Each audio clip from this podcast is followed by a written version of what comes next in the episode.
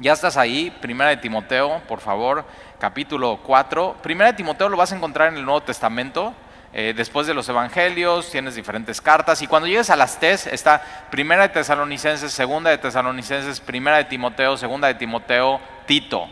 Entonces tienes cinco libros con T's que los puedes eh, eh, ubicar en el mismo lugar. Y el día de hoy vamos a estar en 1 Timoteo capítulo 4. Vamos avanzando bien rápido con 1 Timoteo. Esta serie se llama Discípulos. O sea, cómo ser un discípulo. El contexto es la iglesia local. Eh, qué, qué es el papel de los hombres. Cuál es el papel de las mujeres, de las familias. Cómo nos tenemos que tratar unos con otros. Y qué es lo más importante para nosotros como iglesia, que es la verdad predicar la verdad sin ningún compromiso, ahora sí como decimos, ¿no? Sin pelos en la, o sea, sin nada, sí, sin pelos en la lengua, como va, eh, sin que nada nos, nos, estorbe, sin que nada nos delimite. Y entonces hablando de esto, que la iglesia es columna y baluarte de la verdad, que vamos a, es fundamental, la vamos a defender, la vamos a amar, no nos vamos a mover de esa verdad, nuestra visión es completamente clara, eh, la, palabra esta apologética, si la has escuchado, es defensa de la verdad y eso nos ha llamado a ser Dios eh, aquí en, como iglesia, cada, a cada uno de nosotros, no, no, nada más al liderazgo, no nada más al pastor de la iglesia, sino tú, si, si tú has decidido seguir a Jesús y ser un discípulo de Jesús, tú tienes el compromiso de tener la verdad, conocer la verdad, amar la verdad, no comprometer la verdad y defender la verdad. Ahora acuérdate, cuando defendemos la verdad no, es para ganar un argumento, para ganar una pelea, sino somos embajadores de Jesús y lo que queremos es ganar, ganar almas. Eso es lo que estamos buscando. Primera de Timoteo capítulo 4, versículo 1 dice así, dice, pero el Espíritu dice claramente, que en los postreros tiempos algunos apostatarán de la fe, escuchando espíritus engañadores y doctrinas de demonios. Entonces fíjate la primera frase, pero el espíritu dice, se está refiriendo, y si tu Biblia tiene mayúsculas, dice espíritu con mayúscula, está hablando del Espíritu Santo, y, este, dice que le, menciona aquí que el Espíritu dice claramente. Y una de las cosas que tienes que saber es que Dios habla claramente. O sea, no, no se anda sin rodeos, Dios nos da una instrucción y siempre cuando, cuando tengo una consejería o platico contigo, siempre te digo, lo que has leído de tu Biblia, lo que has entendido de los estudios y está claro para ti, entonces eso aplícalo a tu vida y obedece. Y realmente eh, es súper claro cuando Dios habla. Dios es un, realmente Él inventó la comunicación, él, inventó que, él se iba a comunicar a través de, un, de su, libro, de, la palabra de Dios a través de nosotros. Y entonces aquí, nada más con la primera frase, aprendemos una cosa de 1 Timoteo capítulo 4, que el Espíritu Santo es una persona. El Espíritu Santo no es un poder, no es algo abstracto, no es un color, no es un humo, no es una paloma. Muy importante eso, ¿no es? O sea, porque en los evangelios dice que el Espíritu Santo desciende sobre Jesús, pero dice como una paloma. Entonces está usando la Biblia un, un, lenguaje figurativo.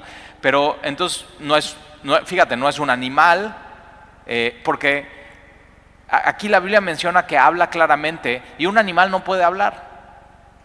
Un, la naturaleza o la madre naturaleza, o la tierra, o los árboles. Los árboles no pueden hablar. Un poder, un poder no puede hablar. Eh, es más, fíjate, ni siquiera la tecnología puede hablar. Y está allí, pero ¿qué hay con la inteligencia artificial? Y posiblemente la has escuchado en muchos artículos y has leído hoy lo de moda en las universidades del mundo y de Estados Unidos y de México es inteligencia artificial. Pero fíjate, de inteligencia no tiene nada. Todo es artificial. ¿Por qué? Porque una computadora no habla. Una computadora lo que hace es que tú le metes lenguaje y la computadora lo único que hace es replica ese lenguaje. Entonces, lo único que puede hablar es una persona. Y está ahí, pero un animal sí puede hablar. Yo, los loros. Y digo, no, o sea, fíjate bien, un loro cuando tú, tú a un loro no nace hablando, sino le tienes que enseñar a hablar. Y es lo mismo, lo mismo es con inteligencia artificial, a ver si así te lo puedo explicar bien. Un loro cuando, cuando lo compras desde la tienda, y no te recomiendo comprar un loro ahorita en épocas de la pandemia, si no te va a volver loco, porque siempre repite las mismas frases, imagínate, pero cuando tú compras un loro le dices, lorito loco, y entonces, ¿qué es lo que hace? Tú le estás dando la información y él lo único que hace es replicar esta información, la aprende, no tiene lógica, simplemente está replicando y es exactamente lo mismo con inteligencia artificial. Entonces, lo que nos enseña la Biblia del Espíritu Santo es que el Espíritu Santo es una persona. La Biblia en otros lugares dice que el Espíritu Santo tiene emociones. Fíjate, tú puedes contristar al Espíritu Santo, eso sí dice la Biblia. Otra emoción que tiene el Espíritu Santo es que Él te puede tener, puede tener celos de ti. Dice la Biblia que el Espíritu Santo te anhela, fíjate, celosamente. Él, él te está buscando, Él te desea, Él quiere tu corazón. Este celo no es un celo enfermizo, Él es un celo que el Espíritu Santo desea lo mejor para ti. También el Espíritu Santo tiene una voluntad y solamente una persona tiene una voluntad. El Espíritu Santo guía, el Espíritu Santo prohíbe, el Espíritu Santo direcciona. Por eso el, creyente y tú y yo como discípulos tenemos que depender 100% del Espíritu. Ahora, eh, es más fácil que yo te dé una receta de cómo tomar una decisión a buscar al Espíritu Santo, pero justo eso es lo que Dios quiere contigo a través del Espíritu Santo, que tú aprendas a escuchar su voz y tener una relación personal con Él. Y eso se aprende simplemente caminando y caminando con Dios y caminando con Él. Y si el Espíritu Santo dice claramente, tienes que aprender a, discernirlo, tienes que aprender a escucharlo. Ahora, ¿dónde habla claramente el Espíritu Santo? En la Biblia. Eh, no hay otro lugar donde hable más claro. Es la profecía más segura que tú tienes. Eh, de hecho, si tú escuchas una voz audible y no va acorde a la escritura, no es el Espíritu Santo. Todo tiene que ser el filtro, nuestro filtro, nuestra máxima autoridad es el Espíritu Santo. Es más, si tú escuchas una predicación, una predicación mía, y no, y, yo pido que Dios hable atrás de mí, pero no va acorde a lo que dice la Biblia, por más claramente que sea mi explicación, no viene del Espíritu Santo. El Espíritu Santo nos ayuda y no solamente nos ayuda, el Espíritu Santo nos consuela. Y tú necesitas eso de Dios. Ahora, si el Espíritu Santo es una persona y tiene voluntad y te dice que sí, que no, te guía por medio de la palabra, entonces tú tienes que decidir obedecer o decides desobedecer al Espíritu Santo. ¿Vas a estar a favor del Espíritu Santo y con Él o vas a rechazar al Espíritu Santo? Al Espíritu Santo se le puede mentir. A una cosa no se le puede mentir. Entonces Ananías y Zafira, cuando mienten delante de los apóstoles y traen su ofrenda y dicen que es todo lo que, o sea, es todo, vendimos una propiedad y esto es todo, y no es cierto, se habían quedado una parte. Pedro dice, ustedes han mentido al Espíritu Santo, no estás mintiendo a Pedro, un líder de la iglesia, tú estás mintiendo al Espíritu Santo. La próxima vez que vayas a decir una mentira como creyente, siendo un discípulo de Jesucristo, acuérdate, no le estás diciendo una mentira a la persona, estás mintiendo contra el Espíritu Santo, que el Espíritu Santo es el Espíritu de verdad también. Entonces, eh, Él es el que te tiene que convencer. Entonces, otro lugar donde, donde dice esto mismo, sobre 1 Timoteo capítulo 4, que va a hablar de los falsos maestros, dice, el Espíritu Santo dice claramente que en los postreros tiempos apostatarán la fe porque van a escuchar a falsos maestros. ¿Y quién lo dice? Lo dice Jesucristo. Jesucristo lo dice en Mateo capítulo 24, versículo 10, y dice, muchos tropezarán porque se levantarán Cristos, o sea, Mesías, como tipos como Jesús, que van a querer seguidores y van a decir que ellos pueden salvar, y, falsos maestros, falsos profetas, falsos Cristos, y Jesús mismo lo dice. Entonces, vamos a regresar a nuestro texto, pero fíjate, el Espíritu Santo dice claramente.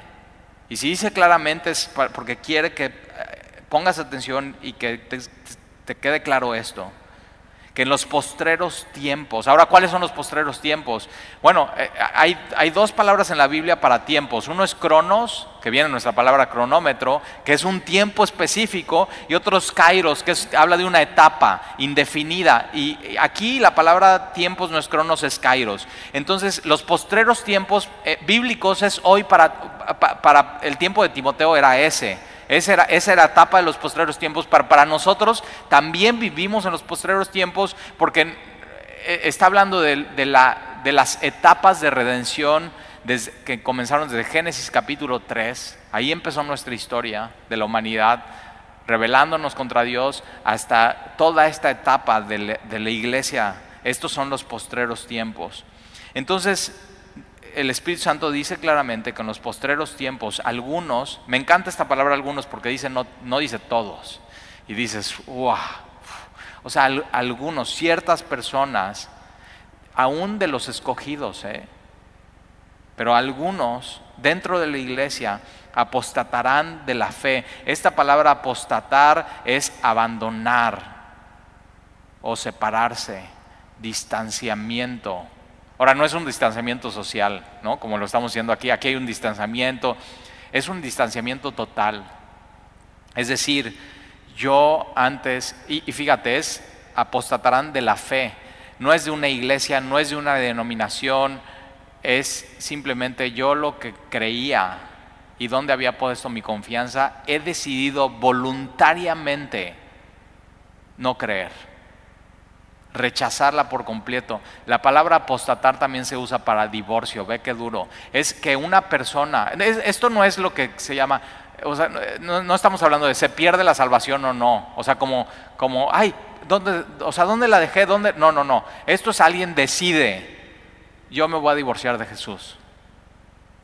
Ya lo que antes creía ya no lo creo. Ahora, ¿cómo, cómo puede pasar eso en una persona? Y aquí nos va a explicar cómo, puede, cómo alguien siendo un discípulo decide ya no ser un discípulo. Cómo ser parte de la iglesia decide ya no ser parte de la iglesia. Cómo ser eh, la novia de Jesucristo, decidir divorciarse de Jesucristo. Esto es muy fuerte. Eso es, la, decisión de una persona. Nunca es la decisión de Dios y nunca es la decisión de Jesucristo. Pero entonces algunos apostatarán la fe. ¿Y cómo empieza? Empieza escuchando. Fíjate, qué, tremendo. La fe nace por medio del oír la palabra de Dios y el apartarte y distanciarte y divorciarte de la fe, ¿cómo empieza?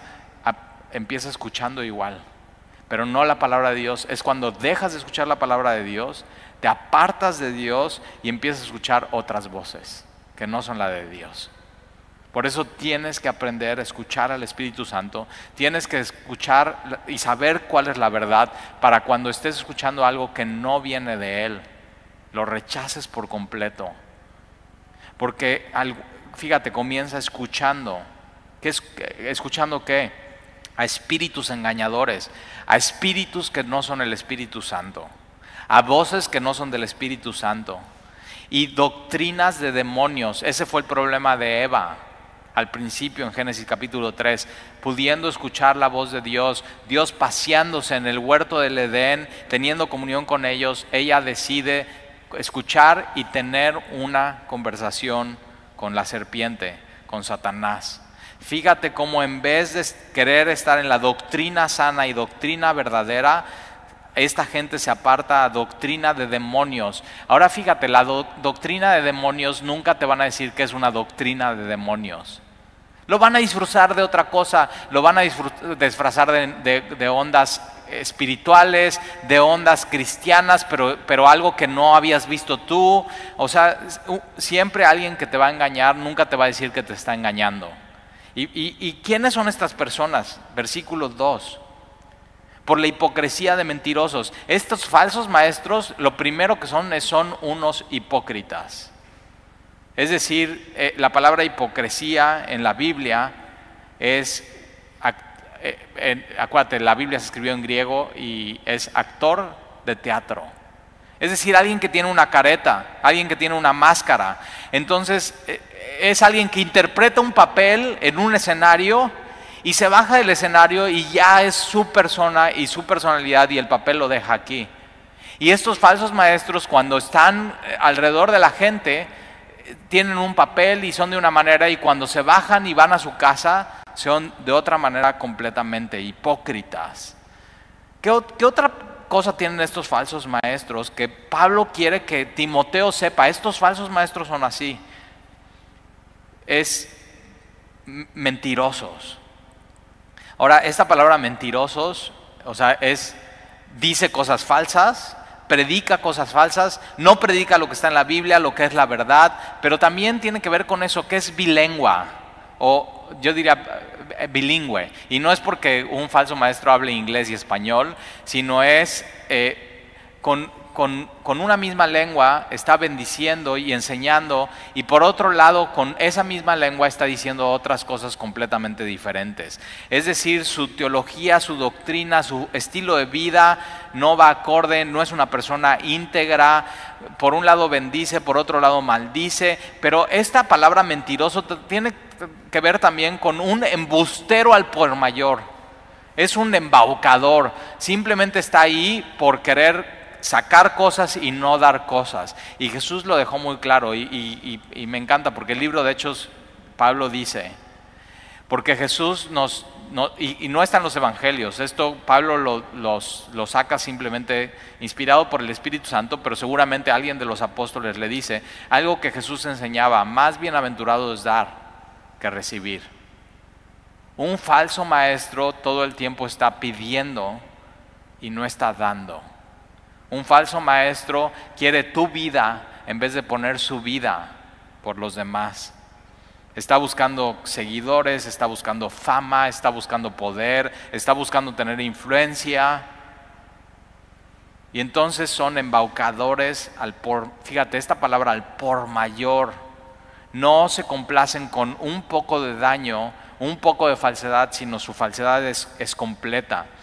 Ahora mira lo que tienen estos falsos maestros. Es por la hipocresía de mentirosos que teniendo cauterizada la conciencia, cauterizada la conciencia, la conciencia acuérdate es, es algo que Dios puso en nosotros para poder saber qué está bien y qué está mal, qué está bien y qué está mal. O sea, esto que voy a hacer está no, no, o sea, simplemente está mal. Y aunque tú no tengas una Biblia, tú sabes naciendo que está bien, sabes, matar está mal. O sea, ya lo sabes. Sabes, a un niño chiquito cuando miente, miente y por qué cuando vas le dices, oye, me dijiste la verdad de la mentira y cubre su, y cubre su mentira y cubre, ¿por qué? Porque sabe que está mal. Entonces, ¿qué es lo que tiene un falso maestro? Que ya está cauterizada su conciencia, es decir, ya no siente, ya no, ya no le duele mentir, ya no le da ya no le duele manipular, ya no le duele hacer daño, ya es, es tan embaucador que le, le vale, es completamente insensible frío, es una piedra, es indiferente, no le importa el daño que está haciendo a través de su falsa doctrina. Esto es ha, perdido toda sensibilidad. Ahora, el, griego original tiene muchísimo, es muy florido su, el, lenguaje y, impacta con, con unas imágenes que posiblemente si te la platico la vas a poder tener en la mente. ¿Alguna vez has visto cómo en los ranchos a los bueyes con un hierro, el, tienes el, sello del rancho, calientan este hierro en leña, muy, muy, muy, muy caliente, y cuando tengan la temperatura se voltean y al animal en, en la piel le queman y le pone, está tan caliente que el animal casi ni siente de la temperatura y lo sacan, cauteriza la piel y dejan el, el, sello. Bueno, lo que Pablo está usando aquí es que estos falsos maestros es como si tuvieran este sello o esta marca en su frente.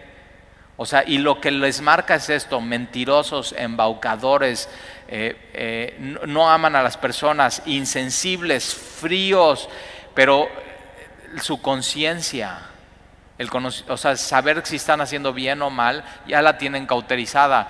Y cuando tú lo que haces es, cuando a la piel le pones temperatura, y, si has visto a alguien que se ha quemado, por ejemplo, con una plancha y muy fuerte o con agua muy caliente, lo que pasa es que no solamente quema la piel, sino quema los nervios, y una persona que le pasa eso, le toca si ya no siente. Y esta es la imagen que está poniendo Pablo aquí.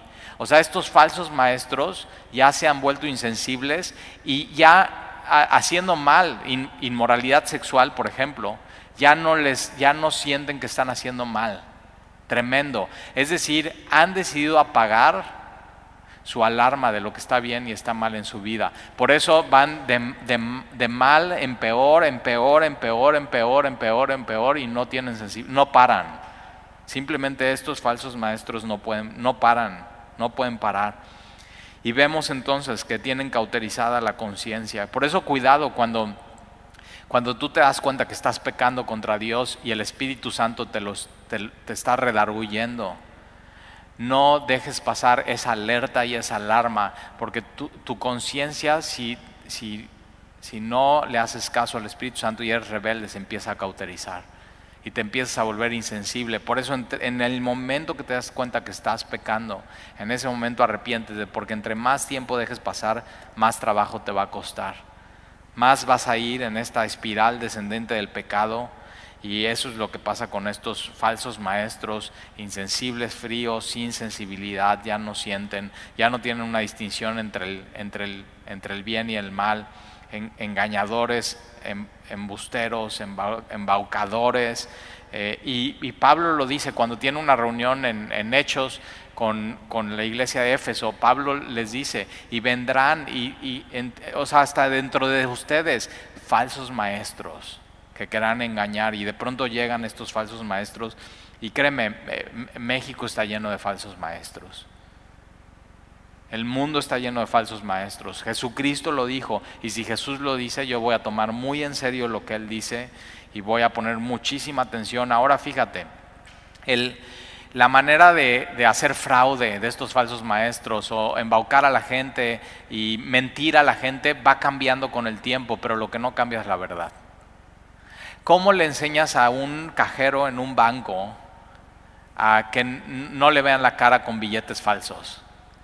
Lo que no hacen con el cajero es, no le, dan una clase de, mira, estos son todos los billetes falsos que hay en el mercado. ¿Por qué? Porque las tecnologías van cambiando, o sea, los fraudes se van haciendo más elaborados. Y entonces, ¿qué es lo que le enseñan a hacer un cajero? Le dan un bonche de billetes verdaderos. Cuéntalos, siéntelos, huélelos, velos, márcalos. ¿Para qué? Para que cuando le dan billetes ya está tan acostumbrado a detectar qué es lo verdadero, que cuando le está contando, contando, contando, que cuando le dan un billete falto lo siente. Tú y yo como discípulos de Jesucristo tenemos la responsabilidad de conocer también nuestra Biblia, de estudiar y meternos a fondo en la palabra, para que cuando venga algo falso, luego, luego lo detectamos es completamente nuestra responsabilidad. Estos falsos maestros existen porque hay discípulos flojos que no quieren conocer la verdad. Hay discípulos que no se disipulan, hay discípulos que no leen su Biblia, hay discípulos que no leen libros de teología, de doctrina, que no se meten profundamente. Entonces no te dejes engañar, no te dejes engañar por los falsos maestros. Hay, hay, hay, hay, engaños hasta por correo electrónico. Tienes que tener mucho cuidado. Ahorita en medio de la pandemia, como todos están en su casa, eh, te llega un, por ejemplo, te llega un mensaje de texto de un, banco y, que tu cuenta está bloqueada. A mí me han llegado y yo digo, no, pues yo no estoy en ese banco. o sea, yo no tengo cuenta ahí. Pero con todo y todo hay gente que le apachurra para ver si, ¿a qué tal si sí tengo una cuenta ahí y con, la, con, tu, con el problema económico? ¿Y qué tal si sí tengo dinero y aparece? Y entonces te embaucan.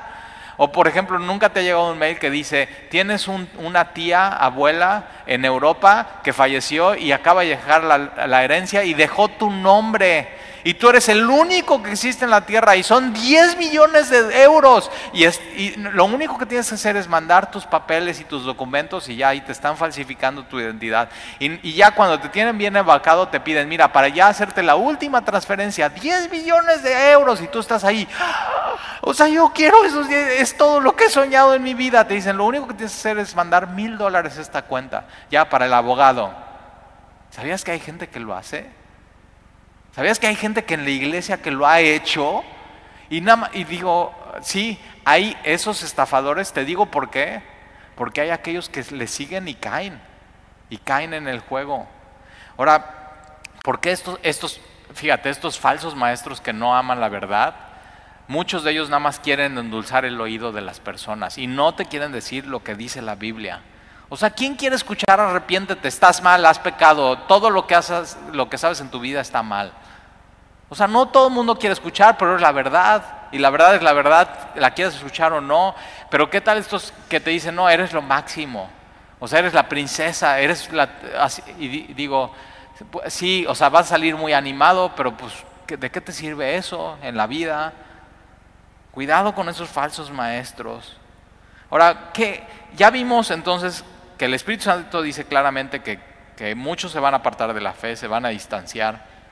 Ahora, ¿por qué se distancian?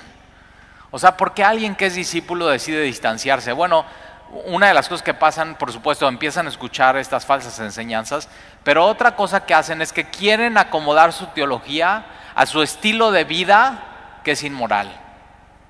O sea, ¿cómo puedo ser, cómo, o sea, ¿cómo puedo ser un adúltero y acomodar mi teología para que eso cuadre y de pronto entonces inventan una nueva, una nueva teología o una nueva doctrina. Se empieza, pero, y acuérdate, siempre tu vida va a ser de acuerdo a tu teología, a lo que tú creas, a lo que tú, a lo que tú pienses, a lo que sea tu cosmovisión de la vida. Pero entonces fíjate, hipócritas, mentirosos, cauterizada la conciencia. Ahora, ¿cómo lo hacen? Versículo 3, prohibirán casarse. Ahora, cuidado con pensar, ah, sí, sí, sí, esos son los, los curas católicos. No, no, mira, en esta época no había curas católicos. O sea, es la iglesia primitiva, no, estás, no pienses en eso, no. Eh, prohibirán casarse. En este tiempo lo que hacía es que había ciertos movimientos, ciertas personas que decía, no, mira, para ser más espiritual y para agradar a Dios, lo que tienes que hacer es no casarte, quedarte soltero, vete a una montaña, sé un monje y, Dios te va a bendecir más de esa manera. Entonces los que están en la montaña son los monjes, son los más espirituales, y los que estamos en la ciudad somos los más terrenales, y más que tenemos esposa. Y yo digo, pues, o sea, claro que no. Si no piensa, sí o no, para hacer y tener un matrimonio bonito, con armonía, tienes que ser muy espiritual. O sea, tienes que seguir a Dios, tienes que confiar en Él, tienes que buscar a Él, tienes que amar a Dios para poder eh, tener un, matrimonio como Dios manda.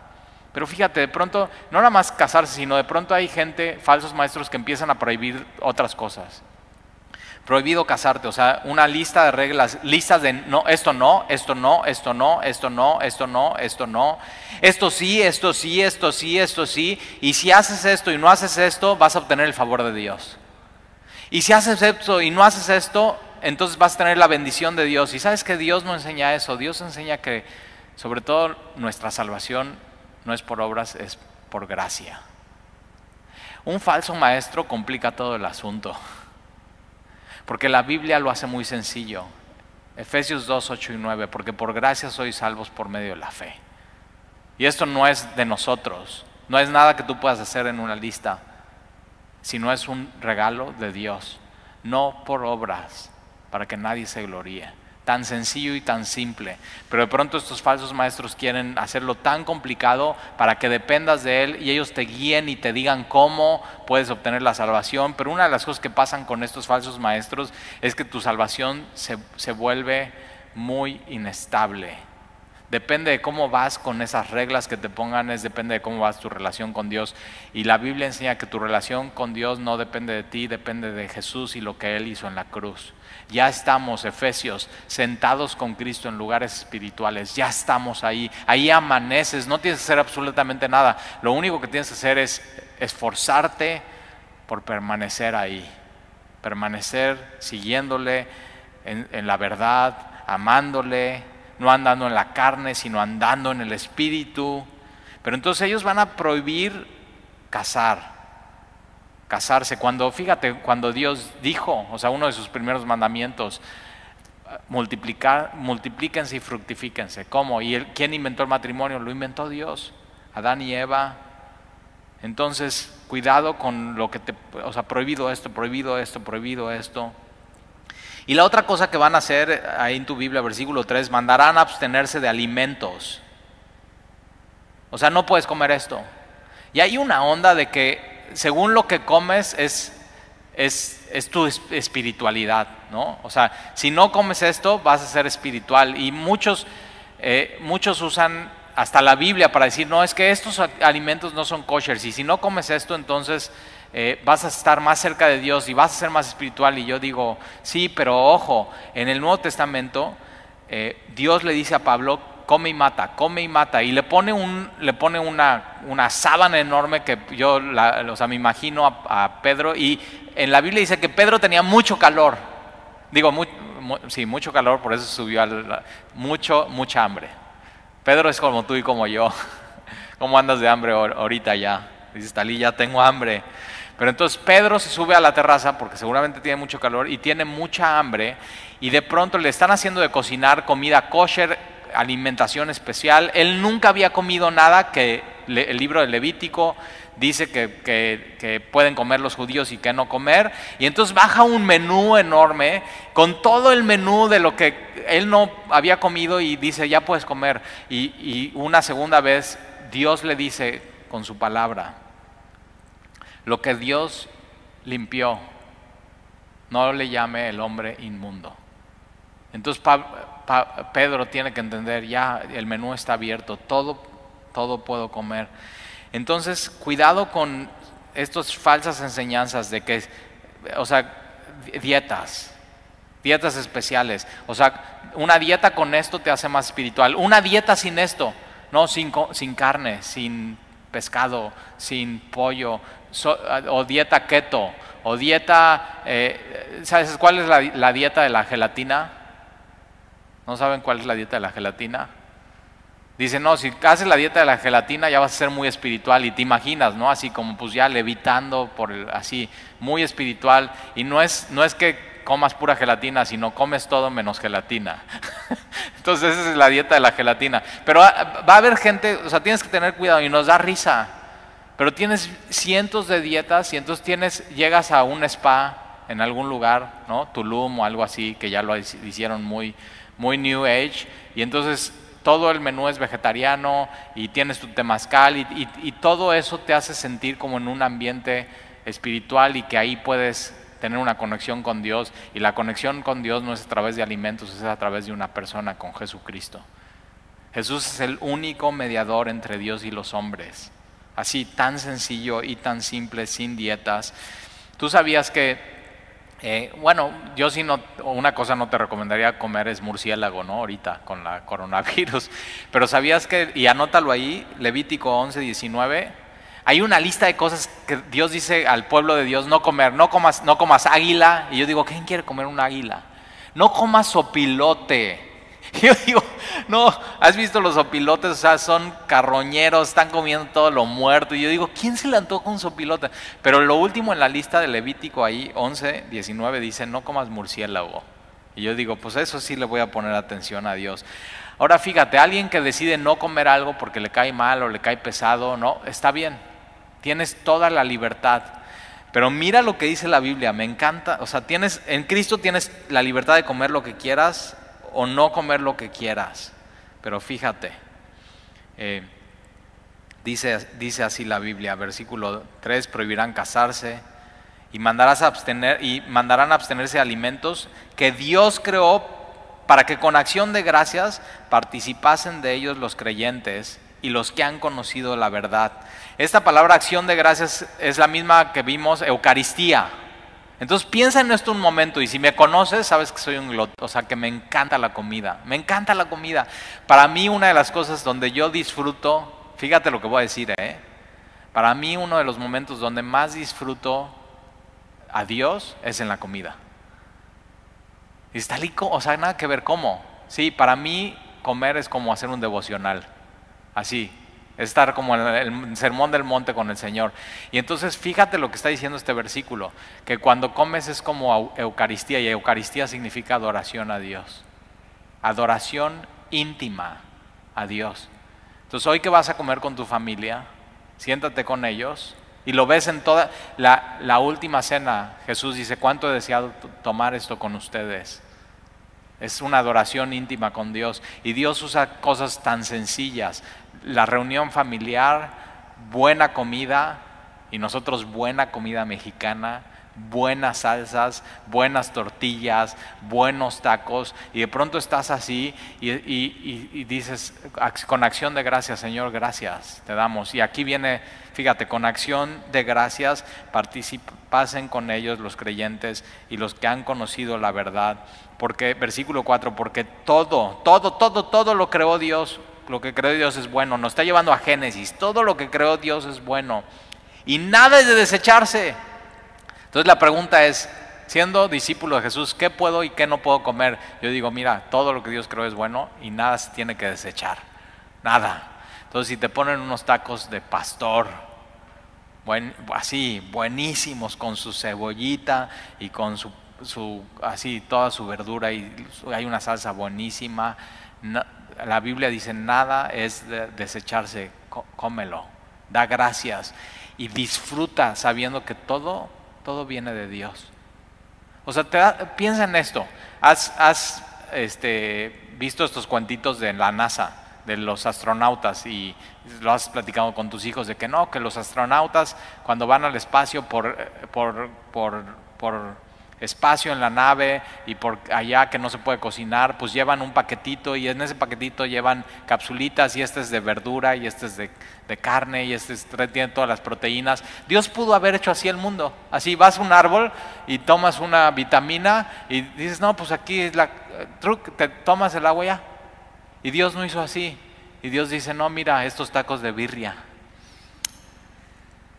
Y mira, esto se llama mango. Pruébalo.